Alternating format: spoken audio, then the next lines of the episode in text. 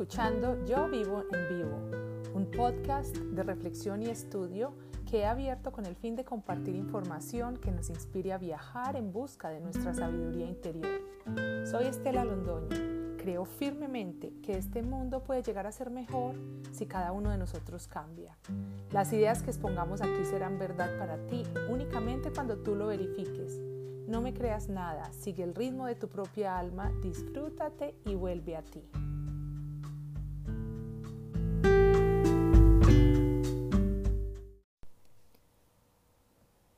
Sean todos bienvenidos al episodio 10 de la segunda temporada, Desmitificando mi capacidad intuitiva, parte 2. El propósito de esta segunda parte es desmitificar la capacidad de intuir, intuir, ver e interpretar los símbolos de poder que se tejen en nuestra psicología, pero también en nuestra biología. Todos tenemos capacidad intuitiva, unos más elevada que otros, He podido verificar que esto sucede por la sencilla razón de que ellos, los de una capacidad intuitiva más alta, tienen un método, un método que los lleva a tener conciencia de su propia autoobservación. Nuestro cuerpo está dotado de centros de poder que nos arrojan información permanente de nuestro estado emocional, mental y físico. Es solo cuestión de aprendernos a leer e interpretar. Es como ser sujetos de nuestra propia investigación y entrenamiento. El solo hecho de ponerte atención te direcciona hacia una práctica que te lleva indiscutiblemente a intuir e interpretarte.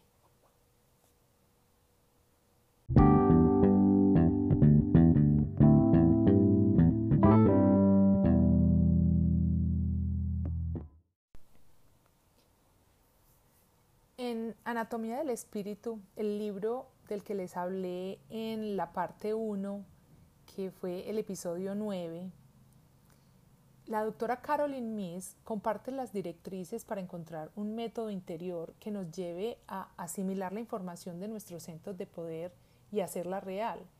Tenemos una relación directa con cada uno de nuestros siete centros de poder. Es esa relación la que nos ayuda a diagnosticar el origen de los desafíos de la vida y cómo ellos se conectan con nuestra salud. Un buen punto de partida para empezar a reconocer los símbolos es prestar atención a las experiencias que vivimos diariamente e identificar la forma como reaccionamos ante ellas. Observar qué te hace perder tu propio poder, qué te hace perder tu paz. Localiza dónde se siente esa pérdida y evalúa la actividad emocional y física que se deriva a continuación de ella. Este es un paso gigante de autoobservación somos un ser energético y físico a la vez. Nuestra parte energética registra todos los pensamientos e interacciones. Un segundo paso es acostumbrarnos a evaluar la información, las experiencias y personas que permitimos entren a nuestra vida. Evaluarlos conscientemente y con regularidad es importante para identificar la intención de estas y cómo influye en nuestro propio eh, poder emocional y físico. El sistema de chakras o centros de poder están alineados verticalmente desde la base de la columna hasta la coronilla. Ascendemos desde la seductora atracción del mundo físico hacia lo divino. En cada fase perfeccionamos un poco más el entendimiento de nuestro poder personal. Cada chakra representa un área de vida que en general puede presentar desafíos a todos los seres humanos. Es como lo que vinimos a aprender para evolucionar espiritualmente. Cada que vamos dominando cada chakra, vamos adquiriendo el conocimiento de nosotros mismos para avanzar en el camino de nuestra propia conciencia.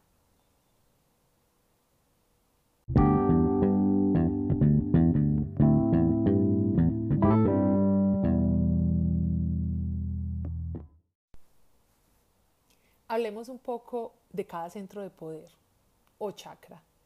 Vamos a hablar de ellos de una forma ascendente para que nos familiaricemos con ellos y eventualmente podamos empezar a entender la información que podemos obtener. Primer chakra o muladhara. Está ubicado en la base de la columna, es el chakra raíz, el del poder tribal. Nos trae enseñanzas relativas al mundo material. Es la identidad y fuerza de grupo. Este nos conecta y afirma. Es nuestra conexión con las creencias familiares tradicionales que favorecen la formación de la identidad y sensación de pertenecer a un grupo. La conexión física del primer chakra es con la columna, con el recto, las piernas, los huesos, los pies y el sistema inmunitario. La conexión energética es con la salud emocional y mental. No es al azar que la estabilidad emocional y psíquica de nosotros los seres humanos se origina en la unidad familiar y el primer entorno social. La conexión simbólica se manifiesta en la necesidad de lógica, orden y estructura. Un dolor crónico de la parte baja de la espalda, ciática, las varices o los tumores o cáncer rectal la depresión o incluso los trastornos relacionados con la inmunidad son síntomas de un primer chakra desalineado. Hablemos del segundo chakra, Swadhisthana. Está ubicado en la parte inferior del abdomen hasta la zona del ombligo. Es el chakra de las relaciones y nos trae enseñanzas relativas a la sexualidad, el trabajo y el deseo físico. Con el segundo chakra, la energía pasa de obedecer a la autoridad tribal a descubrir otras relaciones que satisfacen necesidades físicas personales. Este chakra es una fuerza potentísima. La conexión energética con el cuerpo físico de este chakra son los órganos sexuales, el intestino grueso, las vértebras inferiores, la pelvis, la zona de las caderas, el apéndice y también la vejiga. La conexión energética con el cuerpo emocional se expresa en la necesidad de, relacionarnos con otras personas y la necesidad de dominar nuestro entorno físico y todo aquello a lo que nos adherimos para mantener el dominio, como por ejemplo la autoridad, otras personas o el dinero. Las enfermedades que se originan en nuestro centro de poder son activadas por el miedo a perder ese poder, ese poder personal. Eh, y a la vez a ser dominados por otras personas. Por ejemplo, el cáncer de próstata o de ovario, el dolor crónico en la parte baja de la espalda y las caderas, la artritis, son algunos de los trastornos más de salud más comunes cuando este chakra está desalineado Hablemos de la, conexión simbólica del segundo chakra. Esta se expresa en la capacidad para generar un sentido de identidad personal. La energía de este chakra en un ego físico sano nos capacita para relacionarnos en este mundo físico sin tener que negociar o vendernos. Es la energía de la autosuficiencia, el instinto de supervivencia necesario para estar en este mundo. Manipura.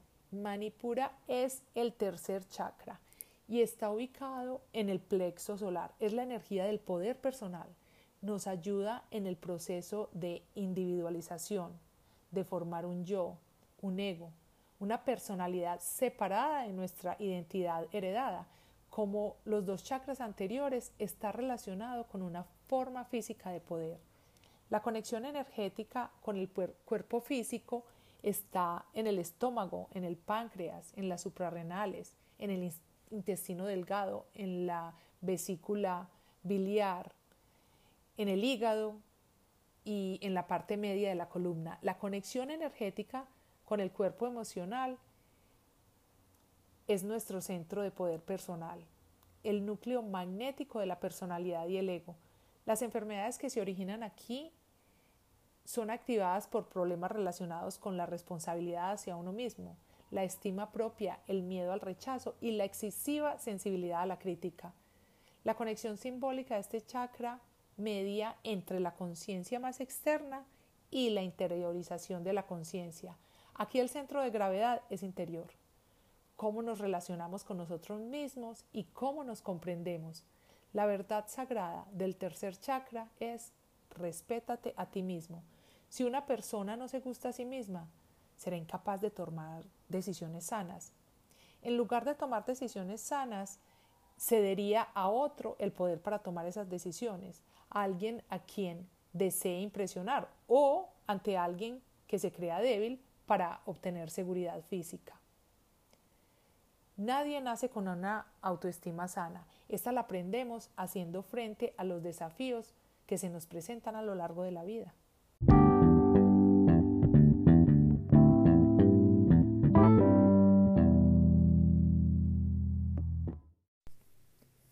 Los problemas que involucran estos tres primeros chakras son en los que la mayoría de las personas gastamos nuestra energía. La mayoría de las enfermedades son consecuencia de una fuga de energía a través de ellos.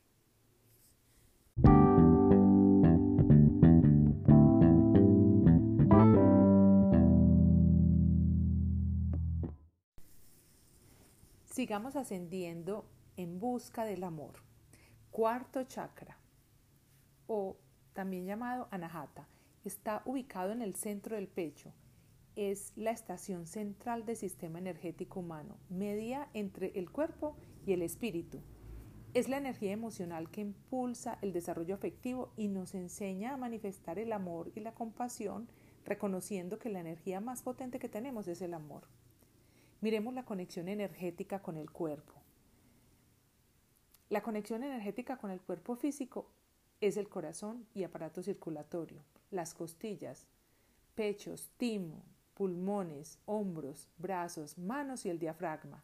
La conexión energética con el cuerpo emocional son nuestras percepciones emotivas, como el amor, el odio, los celos, el miedo, la envidia, la confianza. En general, todas aquellas emociones con las que reaccionamos ante las circunstancias y que cuando somos adultos se nos desafía generar en nuestro interior un ambiente y una estabilidad emocional con los cuales actuar conscientemente y con compasión. La conexión simbólica es la representación de nuestra capacidad para abandonarnos en las manos de Dios. Con esta energía aceptamos nuestros problemas emocionales como parte del plan divino, reconociendo en ellos la intención de nuestra evolución consciente. Liberamos el dolor emocional de la necesidad de saber por qué las cosas han ocurrido como han ocurrido, pues nos centramos en lo que esos retos emocionales han de enseñarnos. Miedo a la soledad, el compromiso, el miedo a la debilidad e incapacidad para protegernos emocionalmente, son la pérdida de energía más frecuente de este chakra, lo cual puede dar origen a celos, amarguras, rabia, y odio, entre otros. Hasta aquí reconocemos el poder que tiene el amor a través de estos cuatro chakras. Vamos conociendo esta energía en fases o etapas. Reconocemos en el primer chakra el del amor tribal, la lealtad y el apoyo incondicional. En el segundo chakra despertamos los lazos de amistad. Aquí el amor se amplía para incluir a extraños. El tercer chakra despierta y descubrimos el amor de las cosas externas, de nuestras necesidades personales, por ejemplo el deporte, los estudios, la moda, el trabajo, el hogar, el cuerpo, etc. Amarse a sí mismo es el desafío del cuarto chakra. Significa tener valor para escuchar los mensajes emocionales y directrices espirituales del corazón. Hay que amarse a sí mismo para poder amar a los demás. Y amarse en este caso no es recompensarse o satisfacer mis caprichos para obtener placer, lo cual es, es, muy placentero. Pero este amor es de la clase del tercer chakra. Y este amor en ocasiones puede obstaculizar la necesidad de evaluar un trabajo, una relación o una circunstancia difícil que esté afectando nuestra salud. Somos una cultura del cuarto chakra que necesita sanar las heridas para evolucionar a una adultez espiritual. Preguntarse a sí mismo, ¿qué me gusta? ¿Qué amo? ¿Qué me hace feliz? ¿Qué necesito para estar equilibrado? ¿Cuáles son mis fuerzas? ¿Puedo confiar en mí mismo? ¿Cuáles son mis debilidades? ¿Soy lo suficientemente fuerte para intimar con otras personas y aún así respetar mis necesidades emocionales? Nos resulta difícil contestar estas preguntas de, de autoconocimiento porque sabemos que muchas veces las respuestas nos exigen hacer cambios de vida.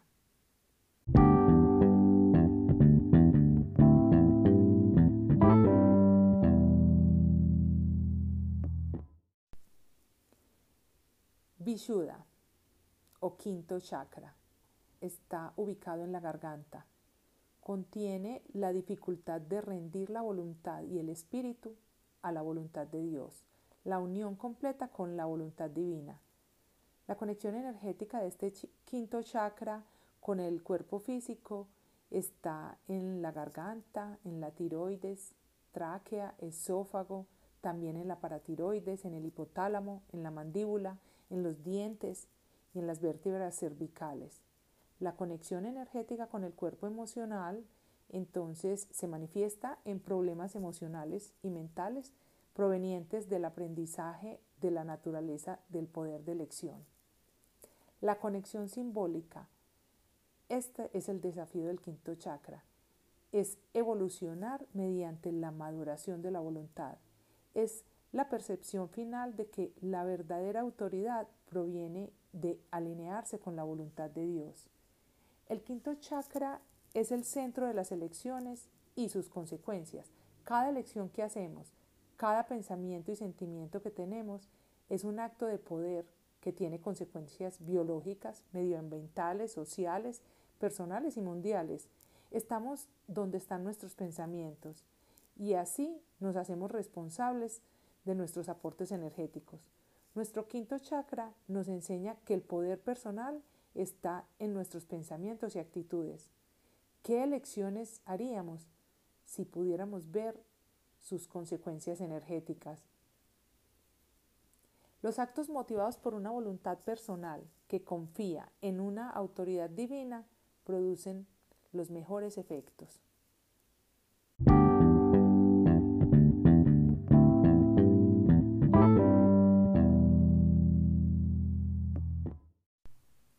Ajna es el sexto chakra. Ubicado en el centro de la frente es, el poder de la mente, la habilidad psíquica de evaluar las creencias y actitudes propias. Es el tercer ojo, es de las fuerzas psíquicas conscientes e inconscientes. Puede conducir a la visión y sabiduría intuitiva. Es el chakra de la sabiduría, el que nos abre la mente para aprender a rescatar nuestro propio poder de las verdades falsas y artificiales las cuales son mejores conocidas como nuestras limitaciones mentales, las que nos confirman que necesitamos aprender a reprogramar nuestra mente, aprender a actuar guiados por la orientación interior y aprender a discernir entre los pensamientos motivados por la fuerza y los motivados por el miedo. La conexión energética del cuerpo físico en este chakra está en el cerebro y el sistema neurológico, en el sistema nervioso central, la glándula pituitaria y pineal, los ojos, los oídos y la nariz. La conexión energética con el cuerpo mental eh, de la energía de este chakra es la que une a la persona con su cuerpo mental, inteligencia y características psíquicas. Estas últimas son una combinación de lo que sabemos y lo que creemos que es cierto, una combinación única de realidad, miedos, experiencias, recuerdos personales que están en constante actividad dentro del cuerpo energético mental. La conexión simbólica del sexto chakra pone en marcha las lecciones que nos conducen a la sabiduría, porque es el chakra de la sabiduría. Entonces, eh, nos direcciona a trascender nuestras limitaciones mentales. Llegamos a la sabiduría a través de las experiencias de la vida, cuando las experiencias no son satisfactorias, puede generar resistencia, una resistencia a mirarnos interiormente y a desenterrar nuestros propios miedos. Por esto, la búsqueda del sexto chakra es solamente la verdad. Separar la verdad de la ilusión para ser capaz de distanciarse de las percepciones subjetivas y así poder acallar, acallar las voces interiores que son motivadas por el miedo.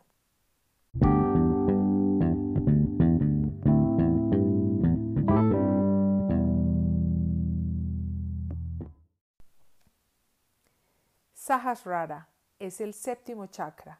Ubicado en la coronilla, es el chakra que nos conecta con nuestra naturaleza espiritual y la capacidad para incorporar la espiritualidad a nuestra vida para permitirnos ser guiados por ella. Es el chakra de la oración. La conexión energética con el cuerpo físico es el punto de entrada de la fuerza vital humana que nutre el cuerpo, la mente y el espíritu. Su energía influye en el sistema nervioso central, el sistema muscular y la piel. La conexión energética con el cuerpo emocional del séptimo chakra es la inspiración divina. Contiene la energía que genera la devoción, los pensamientos inspiradores y proféticos, las ideas trascendentes y las conexiones místicas. La conexión simbólica contiene la forma más pura de la energía de la gracia o prana. Este chakra almacena la energía generada por la oración y la meditación y protege nuestra capacidad para la visión simbólica. La verdad sagrada de este chakra es vive en el momento presente, centro de energía para el conocimiento, la visión y la intuición espiritual. Llegamos casi que al final de este podcast, que es la segunda parte del el episodio número 9. Cada vez que decidimos fortalecer nuestro poder interior, limitamos la autoridad que tiene el mundo físico sobre nuestra vida, sobre nuestro cuerpo, sobre nuestra salud y sobre nuestro espíritu. Quise compartir este tema porque el hecho de desmitificar y familiarizarme con mis centros energéticos ha sido una fuente de sabiduría infinita para conocer mi propia biología. Si quisieras profundizar en este tema, te recomiendo estudiar Anatomía del Espíritu de la doctora Caroline Miss. He narrado en este episodio y el anterior sus enseñanzas, las cuales me han fascinado por su claridad y profunda sabiduría. Te deseo una conexión amorosa y sin juicio con tus centros de poder.